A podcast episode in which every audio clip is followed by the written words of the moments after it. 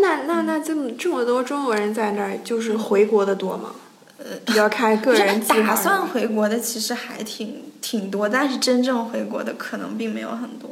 就是大家很难跳出舒适圈吧？我觉得，就是如果你问一句说，哎，你未来怎么打算的？大家大家肯定都是还是要回国的，这样子，肯定是要回国的。那你准备什么时候回呢？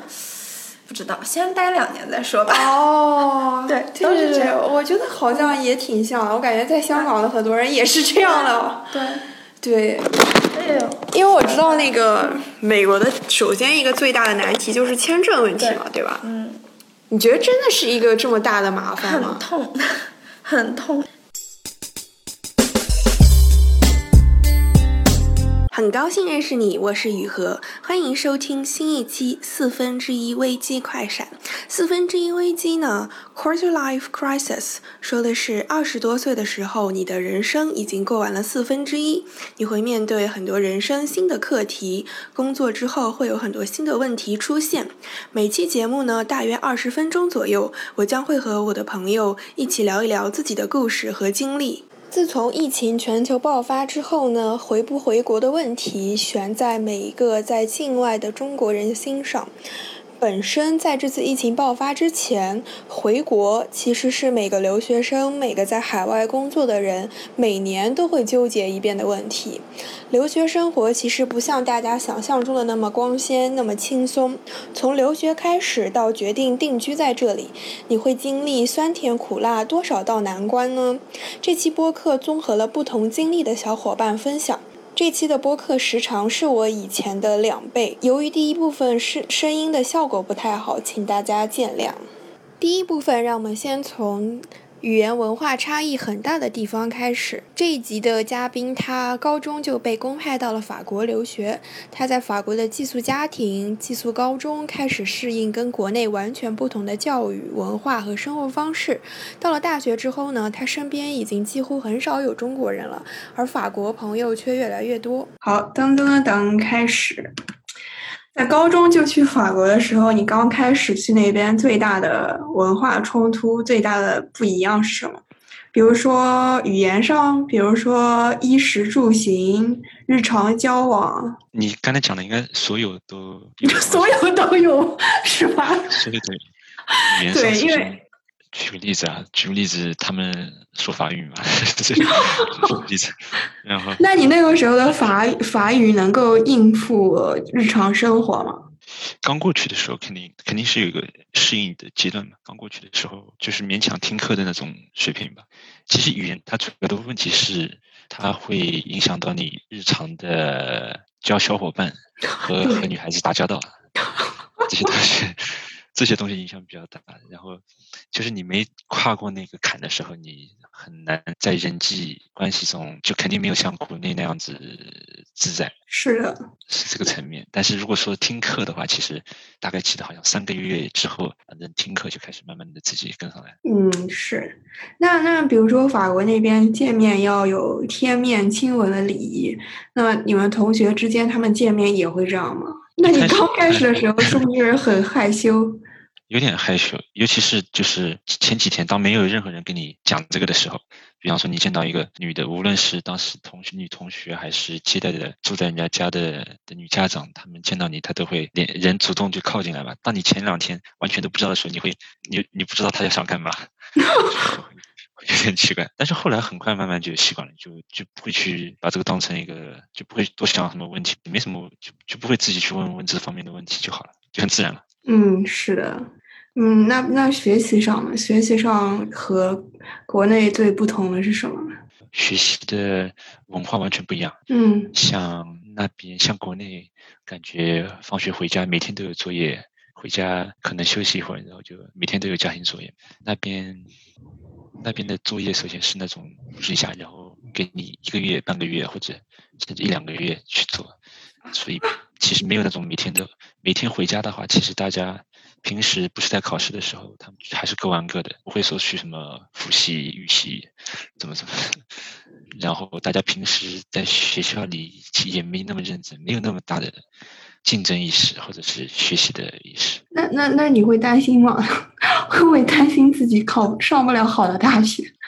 一开始是容于这个两者之间，就会觉得回家还是要看看书啊，写写作业。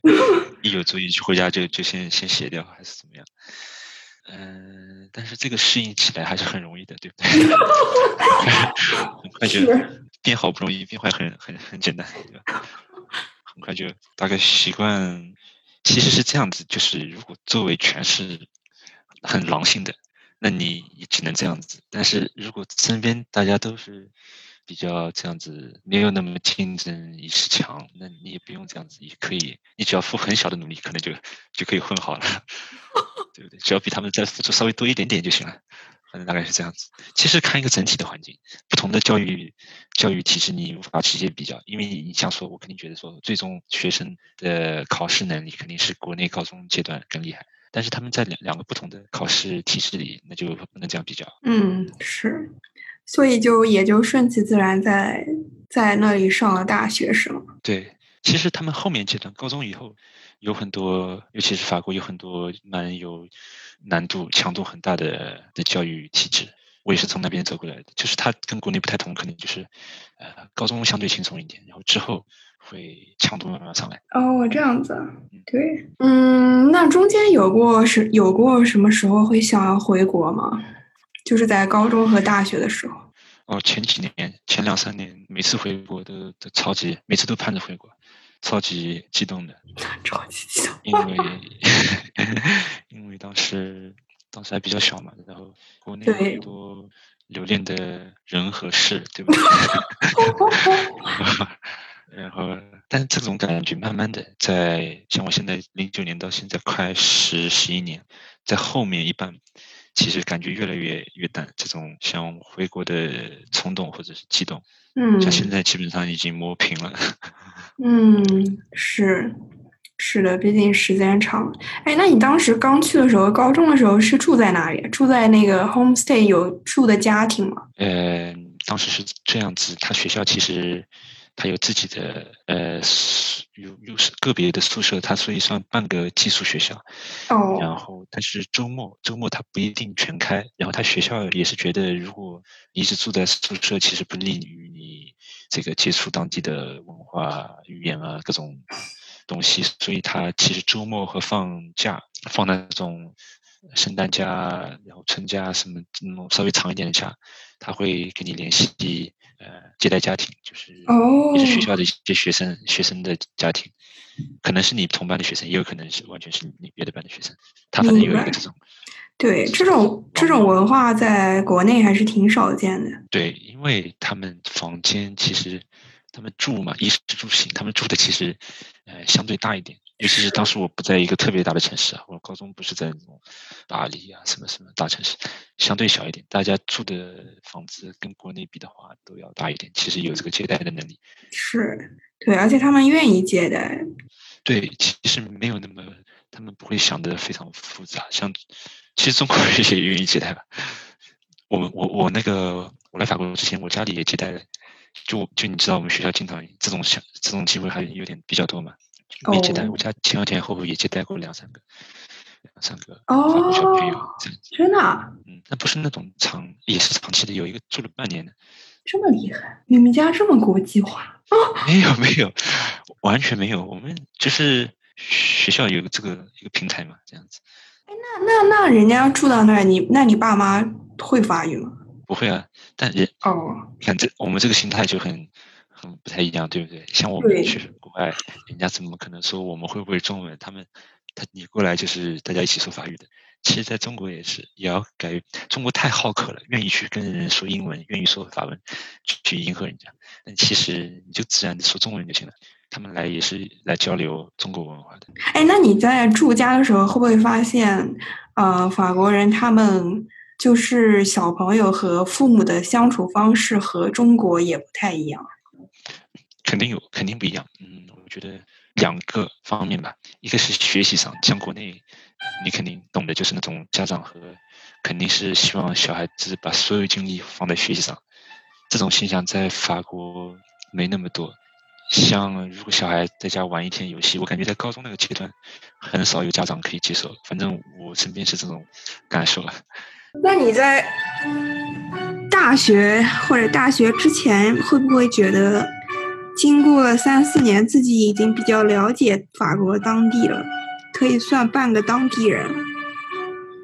究竟是哪个阶段？我现在想想不一定能确定，但是反正到现在，我可以这么说，嗯，但其实我没有纠结，很纠结这个我属是不是能不能算当地人，还是还是移民这种问题，我就觉得我是一个世界人，对不对？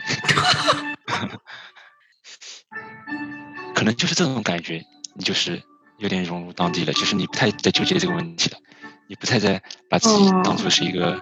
来这边的客人，你已经无所谓了，这种问题可以抛开了。是是是。可以笑笑笑笑笑谈了。对。那你刚开始的时候有想过一定要努力融入当地社会吗？刚去的时候要做一些努力，要什么事情都要主动一点，在学习上还是跟人接触上，呃，可能没有特别的去想要主动。但这些东西都是自然而然的嘛，出去交流，那你就是要语言上要融入人家，生活习惯上、饮食上、学习上，怎么玩什么，这都是自然而然的吧？那我还是纠结过要不要融入，就是想努力融入当地社会的。但后来我也不纠结，外国人也属于当地社会的一个群体，一个分支。是的，这个我非常非常同意你啊。就是我好像也有一段时间也觉得好像做自己就行了，做自己，做自己，然后有的时候是最自然的状态，然后跟别人能处的是最好的，就是不用，就是像我后面接触的很多留学生，就是之前没怎么去过，就从大学甚至是研究生才过去，他们想融入当地的。主观意愿就比较相对要弱很多哦，这样子。哎，那你这几年回家和之前之前几年回家对于家乡的感受有没有什么不一样的？嗯，什么方面呢？就比如说家乡的变化发展，你会不会觉得回国这几年感觉国内的科技互联网发展的很迅猛，然后有很多生活方式发生了改变？你会不会觉得回国不适应啊什么的？明白了，呃，改变有很多很多改变，共享车什么这些东西，每年回去都有一些这种新的新的概念的东西。对。呃，有没有回国发现自己不适应了？嗯，我觉得我我没有想去适应这些新的东西，我比较怀旧，所以很多东西我都，而且我不太信任这个互联网实名制，所以我一直没有申请那个微信支付啊什么的。天呐！所以我没有想去适应他。然后，呃，其实说真的，就是我觉得不能说回国会适应不了，因为因为我在外面都能适应到，回国经常有人会这么开玩笑问我，会不会回国以后工作会不适应的？我觉得这个是个假命题。嗯。到自己的环境，你肯定是需要一个适应期的。但是如果你在国外都能适应，回国你经历了适应期也可以适应。你说呢？那有没有什么，比如说情感上的？嗯，以前刚去的时候非常非常想回家，现在以前刚去的时候啊，去之前吧，我我觉得中国的姑娘都很漂亮，我当时那个审美还是很很东方化的。慢慢的从几年之后，然后审美就开始改变了。有的时候我在想，我觉得。跟家里的亲戚亲人们，我觉得这几年因为长时间不在，其实有点慢慢的就疏远了。嗯，和家乡也是这种感觉，慢慢有的疏远了，因为时间的这个这个东西其实蛮无奈的。啊，但亲戚就是这样嘛，反正不怎么走动的话，就慢慢疏远了，都是这样。对，包括一些和以前的同学也是这样，这种所以对整体家乡的感觉其实也是。也是从这几个方面，慢慢的就就感觉有点遥远，想回去，但是也找不到一些理由，没有一个那个启启动点。那你有没有有没有哪一些 moment，哪一些特别的时刻，在法国会让你觉得，嗯，这个地方可以定居下来了，值得在这里定居，长期居住下去？暂时还没有，这可能是我个人，我个人就是就是一个游牧民族。你说定居在法国，我其实没想过这个问题，真的没想过。不是说我不考虑，就是我也没有说我要不要将来回中国，还是在法国，还是在别的国家。只能说有的时候我会感觉越来越参与法国的一些呃公共话题，包括他像我在这边经历了他的三个总统了。像每次选举的时候，你会发现自己越来越对一些公共话题感兴趣，参与到这些讨论进去，会看越来越多的当地的一些节目的一些新闻，你会慢慢觉得好像融入这个社会，你会不排斥一直在这定居下来。但你说的什么时候想到一定要定居下来，随时看着亚洲别的国家的机会啊？第二部分，我们回到亚洲，看看去语言文化和中国还是比较相似的地方——新加坡。雨娟她也在做自己的播客，我们因采访而相识。她初中呢就和妈妈和弟弟去新加坡读书了，然后一路读到了大学，可以算是为了以教育而移民的典型的中国家庭。这部分呢，我也跟她一起聊了聊我到香港之后的一些经历和感受。噔噔噔噔，开始。最开始的时候，你是初初中就去了新加坡吗？对我。那时候在国内上完初三，然后过来又还是上初三。那那当时当时是什么什么原因会让你想要去，就是会选择这个去新加坡去读书呢？嗯，我们当时还比较特殊吧，因为就是我爸妈，然后我爸就是当时好像一个是暑假的时候，然后就带我们来新加坡这边玩儿。然后我弟当时刚上初中初一，然后在国内压力特别大。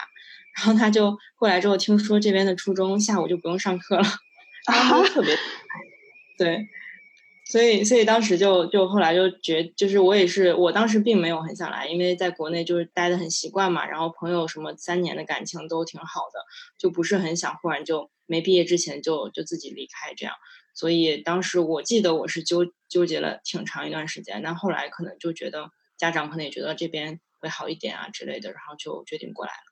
那一开始去的时候是你一个人去的吗？就你是你弟弟还还是你弟弟一起去的？对，我我们是跟我妈妈三个人一起过来的，我爸就是来回跑这样。那类似于就是为了教育而移民的感觉？嗯，算是吧。就是我感觉其实现在周围遇到这样的朋友或者说这样的情况还挺多的，就是很多都是可能妈妈带着小孩，然后就到这边来陪读嘛。那那刚开始，因为那你爸妈应该之前也没有在新加坡生活过吧？没有生活的话没有，我们是来这儿才就是真的才接触这边的生活的吧。嗯，那刚去新加坡的时候，你觉得最大的就是最大的 culture shock，最大的那个不适应的地方是什么？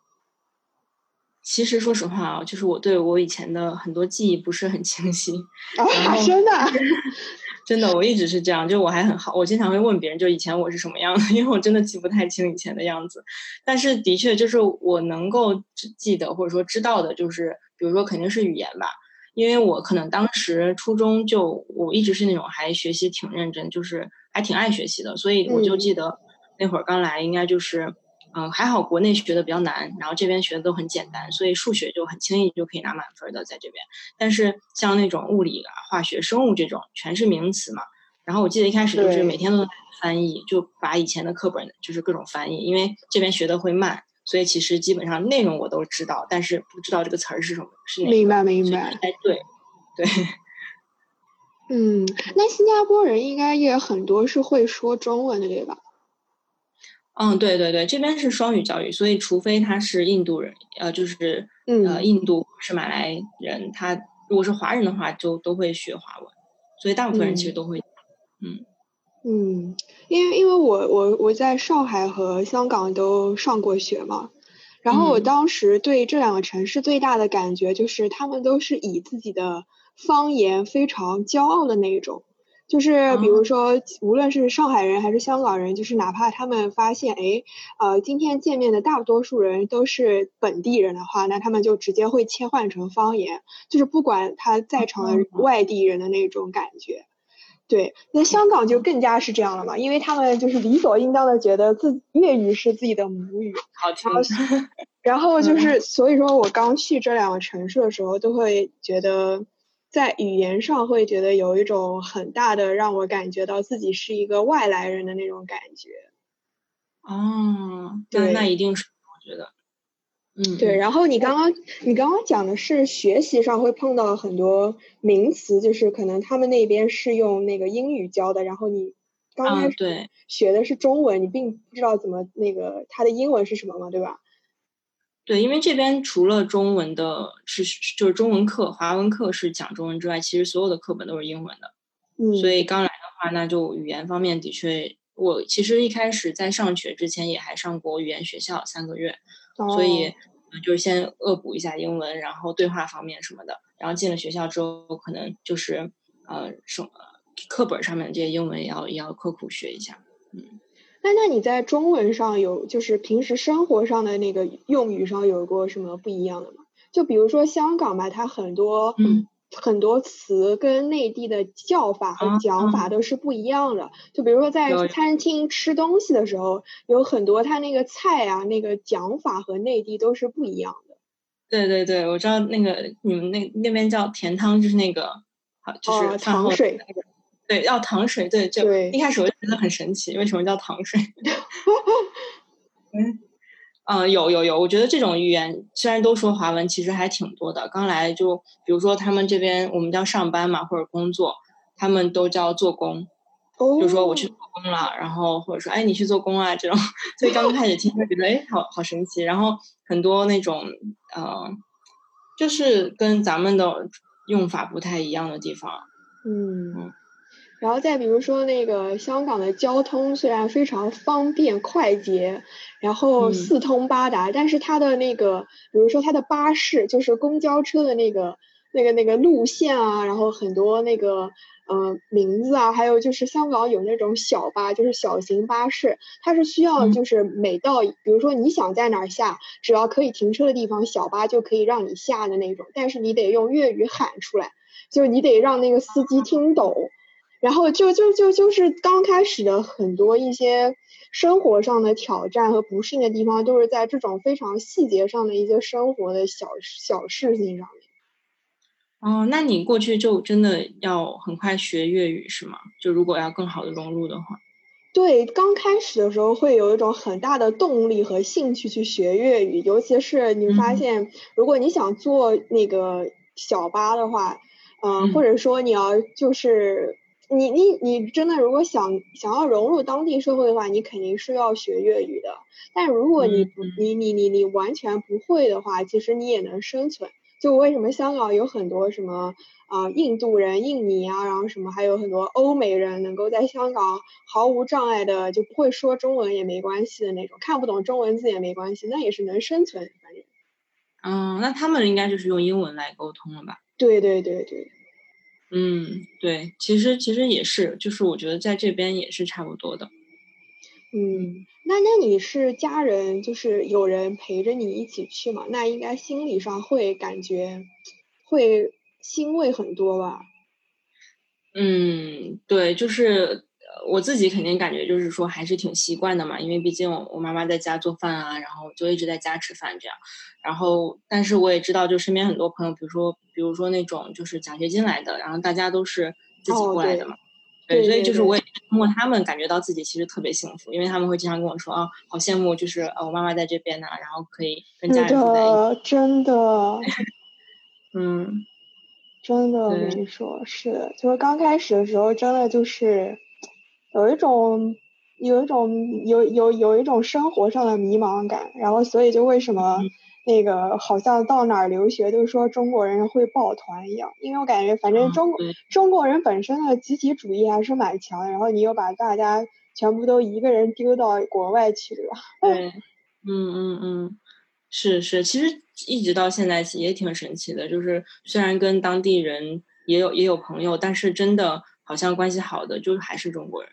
对，我觉得很大部分留学生都是这样的。对对对，嗯嗯。然后你刚刚讲那个，就是上学的时候，因为他们全部是全英文教学，然后有一些词你可能在中文中文课本里面看到过、学过，但是不知道它的英文词嘛。嗯。然后其实其实到香港来也是一样的，就是 对。一样吗？对，然后但但我现在觉得，就是反而是在那个港大这样用英文学那个课了之后，反而变成了啊，我可能在比如，因为我上也就比如说，我知道某一个金融名词，它的英文是这样的，但是我反而反而没有办法反映出它的中文是什么，反而是工作之后，然后接触到一些内地的客户，还有一些那个内地的文件，才会知道啊，原来这个词的中文是这样的。对对对，这个这个真的还蛮常见的，就是很多词你不知道，如果平常不不经常看的话，其实真的不知道它更更好的表达方式是什么。我之前还看过，好像它网上也有什么，就是如果海归想要回国工作的话，一定要学会的一些 名词，就是就是就很多词其实都都真的是要去学的，因为平常没有接触过中文的。是的，嗯。那那你觉得还有什么其他的吗？就比如说，我觉得其实，在港大刚开始的时候，就是属于那种，呃，还有一个比较难难点是那个就是。他每门课都会发很多 reading material，就发很多那种复印啊、复印下来的那些论文啊，还有书里面的一章一节那种，就是每门课都会发很多那样的东西。然后它是有那种小型讨论课的那种，那个讨论课上就是它的评分标准有一条，就是你必须要发言，必须要发表观点或者问问题。然后你如果不看那些阅读材料、阅读内容的话，你是根本就是。发表不出来什么观点，或者你提不出什么有价值的问题的，对，然后就会发现那个亚洲学生和那个就是别的就是欧美欧美学校的学生，他有很大的不一样。就是我感觉亚洲学生还是属于比较安静的那种，或者就是。呃，想要问问题、发表观点之前，自己都会准备好、组织好语言，然后不要耽误大家的时间。然后像是那些什么欧美学校的学生，或者说他从小是国际学校出来的，他可能比较适应这种氛围，就会就是自己想说什么就说什么，想问什么就问什么。即使那些问题和观点，其实那些呃教材或者或者阅读材料上都有，然后他他也会问，也会说，对他就不会觉得说什么。呃，有什么尴尬不好意思，也也不会觉得是在耽误大家时间那种感觉。对对对，听起来其实我觉得港大好像就真的蛮国际化的，就是嗯，反而我觉得新加坡这边毕竟还是亚洲人为主嘛，那亚洲人其实还是普遍不太说话的。就是比如说我们会有外教，就是就是国外的那种美国或者哪里的教授来上课的话，他就会经常跟我们说，哎，你们都不举手发言，然后大家都。对对对，就是就是，我觉得这边亚洲，除非就像你说的是，他这个人他就是国外，就是美国或者哪里长大的人，他才会这么就是习惯去去这样发表意见还是什么的。但新加坡这边其实我感觉还就蛮亚洲的吧。嗯。哦，这样子啊。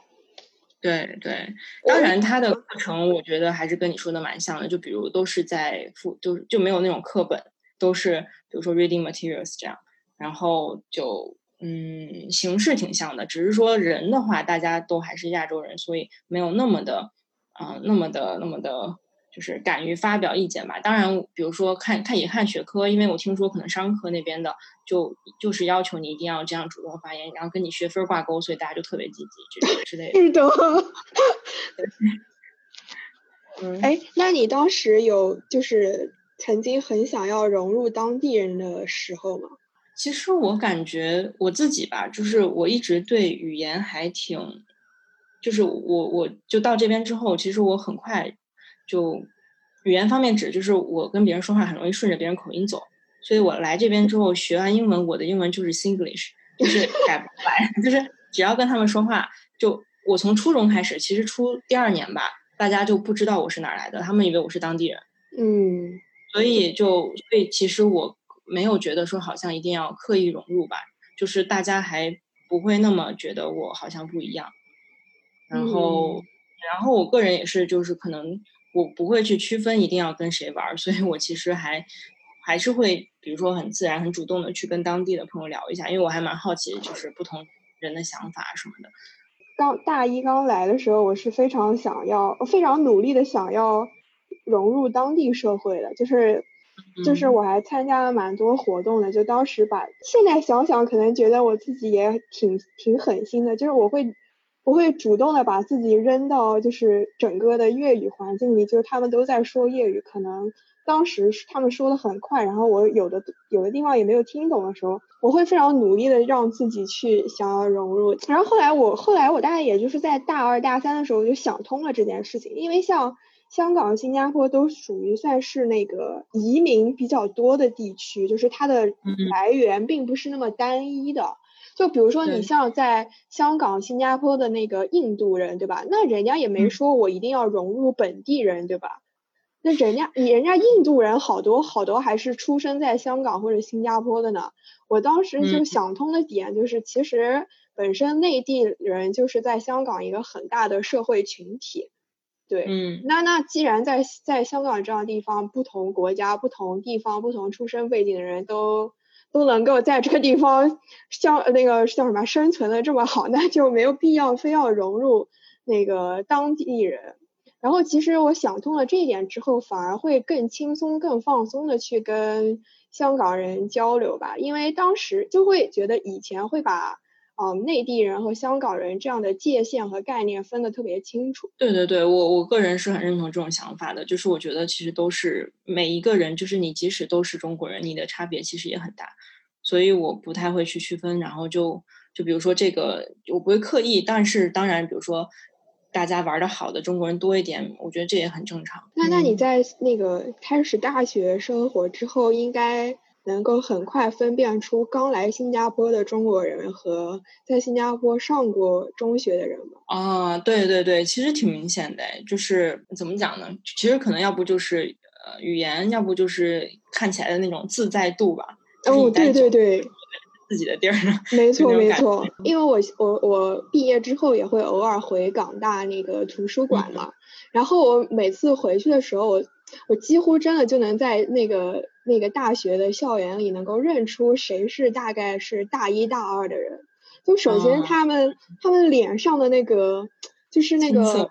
对青涩和那个迷茫的感觉是是非常明显的，你知道吗？对，我觉得大家都有这个经历吧，就是刚刚进入一个新环境，肯定是不太自在。那那你当时是什么时候？有什么事情会让你觉得自己是比较了解新加坡，算是 local？比如说国内的朋友问的话，比如关于这边的一些情况啊，或者地方，那我其实觉得待个几年就蛮熟悉了吧。但是其实我不觉得自己是一个特别，因为我我比如说那之前就有他们会做游戏什么的嘛，然后玩游戏啊或者聊到一些什么，他比如说新加坡当地一些小吃的名字呀，一些景点的名字啊。说实话，我只我可能知道中文，但是我真的不知道他们当地的那个话会怎么讲。所以这种时候我就觉得，哎，其实我也不是那么了解，嗯，或者是还有就是我我个人不是那种到处跑着那种，就是我我去的地方其实还蛮固定的。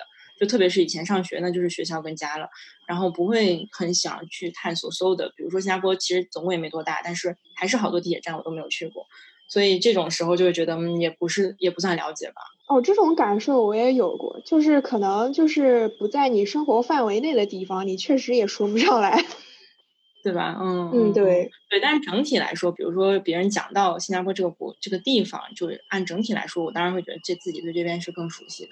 嗯，我我我是第一次有那个比较明显的觉得我已经相当了解香港的时候，是当时那个大四快毕业的时候，然后就是参加一个什么活动，然后碰到几个那个嗯美国上学过来的人嘛。就是他们就属于那种啊，什么香港有什么好吃好玩那种，然后我就在地铁上按照那个地铁的那个路线图给他们讲了讲每一个每一个地铁站有哪些哪些东西，然后这一区大概是什么样子的，住了什么人，然后有什么好玩的好吃的。然后当时我讲完这一串之后，就有一个美国人就就直接说，就说 You're basically a local here。然后当时他说了这句话之后，是第一次会第一次让我意识到，嗯。嗯，我已经相当了解 香港了，对。然后最近比较强烈的感受是因为去年香港发生了很多事情嘛，就有一些有很多文章，就是我能够一眼看出来，这个人一定是没有在香港生活过的人。我我其实个人的话，还是觉得我没有想过，就是一定要到别的地方去重新开始一段经历的感觉，因为我觉得。是会是个很大的动静嘛？就是你一整个又要到一个新的环境里面，所以我在这边其实待的已经蛮蛮习惯了。然后像，嗯，工作的话，比如说现在至少我自己现在还是蛮确定的，我至少在这几年都会想要在这边发展。因为我觉得新加坡其实还是有蛮多它自己的优势的吧，对，国际，所以我觉得在这边的，就是我能发展的机会也比较多。那未来当然我其实也是可以，可能还要再去别的地方看一看之类的。嗯，那你爸妈也是，就是希望你留在新加坡吧？哦，对他们还蛮想我在这边，因为就最简单、最基础的就是安全嘛。他们就觉得女女生去去哪里就很危险，对对对对，治安这么好，然后又没什么天灾人祸的，就就还挺放心的吧。对，但但是我也知道，就是很多这边的朋友，可能家长想让他们回国的也很多，所以也有不少就是可能毕了业之后就会考虑到家人，然后就想要回国发展。我回内地的时候就已经感受到了，香港在那个互联网电子支付上已经远远不及内地了。哦，那可能新加坡还不如香港。哦，是吗？我不知道啊，我感觉。哦，因为因为当时就是大一那个暑假回去，然后我就跟几个高中同学吃饭嘛，然后那些高中同学也都是在美国读本科的，然后我们吃完饭之后要付钱，然后那个服务员就过来说：“哎，你们有没有那个大众点评或者支付宝可以直接八折？”然后我们。我们四个人全都面面相觑，没有人用这个，没有有人用那个那个东西，你知道吗？而且我们都没有就是绑定银行卡，因为大家都主平时都不生活在内地嘛，就没有装那些东西。然后我们就直接付了全款，就没有用到那个电子支付可以打折嘛。那个就是一个刚开始的一个点，会让我觉得，其实内地这几年很多很多互联网的生活方式都已经。发生了很大的改变。对对，这个真的太明显了。我现在每一次回国，每一年回国，但我不记得是从哪年开始的。但是真的是每一年回国，都觉得自己跟不上了，就要又要下载一些新的东西，又要学一些新的技能，就就真的变得好快。那你现在对家乡的感受和那个以前初中的时候有什么不一样吗？家乡，因为因为我个人的话，我们家就没有一直在一个地方待着，所以哦 这样子啊，也没有那种很传统的家乡。当然，就每次就有老家，就回老家，就有爷爷奶奶或者外公外婆在的地方，这样子看看家人，这种感觉就可能算是回家的感觉吧。嗯哦，那你一直一直就是换地方的话，以前会不会有很大的漂泊感？对，就是其实我很羡慕，就是那种嗯，身边的人一说到就是好像从小玩到大的朋友啊，然后从小这个地方就在那里啊，然后那种那种感觉，你知道，我就就特别羡慕，就觉得如果几十年都有一个地方。是你一直长大的一个地方，或者是从小玩到大那种玩伴玩伴的那种，就觉得特别好。因为我连我小学在北京上完之后，到后来就是小学同学完全没有联系了，到初中是重新开始交朋友的，就是之前一个都没有剩的感觉。哦，然后就嗯就不会有那种很长期的朋友，反而是我现在在新加坡，甚至有了超过十年的朋友。那那你自己如果想要选择定居的地方的时候，有没有什么？哪一个时刻的什么事情让你觉得可以定居在这里？就哪怕你以后要再去别的地方看一看，但是如果想要选择定居的地方的时候，你还是会选择这里。时刻吗？我好像没有这么明确的时刻哎。但是比如说，就是如果问我这边的好处，我还是觉得蛮多的。就简单来说，我觉得这边没有，就是就是你知道，穿衣打扮很方便，因为只有夏天。就是啊，对，家里的东西会很少，就是不需要准备四季一年四季的东西，你只要准备一就是一个一个季一个季节的就好了。然后就觉得好像生活比较方便一点吧。我我感觉个人还是觉得舒适感这样子，就是住习惯了。就像我现在在这边，你让我去哪里，我不会觉得害怕或者觉得嗯那种不安的感觉。但是回国真的会有，就是我回国就很难感觉自己可以一个人到处跑。我是以旅游的心态去，不然比如说让我去北京或者去哪里，我就觉得哎呀，行动起来好像不确定到底要怎么，就是就是好像不是很很，但就是因为不熟嘛，就是离开太久，然后加上现在发展又这么快，所以就不是很习惯了。因为因为像那个嗯，还有一些那个在美国的同学会说，比如说他们觉得呃，国内的舆论环境给女生的压力太大了。就是如果如果一个快要三十岁的女生在美国的话，你还是就是 自己想要做什么就去做什么，没有人会在你耳边说你一定要呃赶快结婚生孩子，然后你去面试也不会有人说啊你什么时候打算要孩子，对，然后我觉得可让有些有些同学会说他们觉得在国外的呃对女生的舆论压力来说会小一些。嗯，对，然后还有就是可能已经结婚的同学会考虑到那个下一代的那个教教育选择，对，还有一个就像因为现在受疫情影响，很多人会考虑到医疗环境、医疗条件嘛。对，是是是，对我觉得这样其实真的大家都是按这种特别现实的东西在考虑的。对，我觉得，哎，嗯，我觉得这个这个也不是特别现实吧，这个就是每天要面对的生活。对呀，对呀，对呀，嗯，是的。那你在新加坡这么多年之后，有没有什么时候觉得自己仍然是这里的外国人？其实一直都还是蛮以那种蛮分离的状态在生活的吧。就是我我不会觉得，就我融入感是，就是说我在这儿待的很舒服，但是我不觉得好像这个。就这就是我的地方的感觉吧，因为毕竟你每天接触的这些人呐，然后大家像你说的，其实还是有文化的差异，然后有各种想法方面的差异这种，所以你还是会见到国人就很开，就就很亲切的感觉。哦，嗯，哎，可是嗯，以我的了解，我印象中新加坡的那个三个群体还是就是在那边生活了挺长时间的，就是还是怎么讲？嗯，就这三个群三三个类型的群体，还是能够比较，就是比较和谐的生活在新加坡的吧。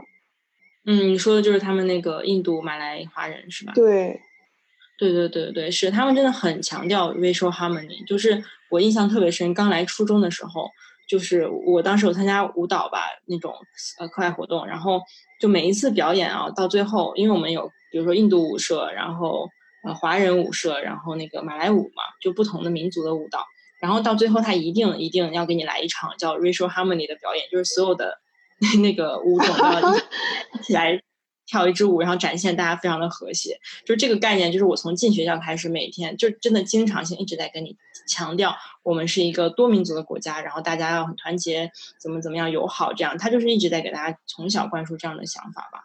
所以其实我感觉当地，特别是现在，完全不会觉得好像，甚至其实现在会越来越发，越来越常在路上看到那种跨民族的恋，就是 couple 情侣，真的越来越常见。就这几年我才忽然发现，有很多印度跟华人的啊情侣啊，或者是马来人跟印度人的情侣啊，就这种就是很常见了。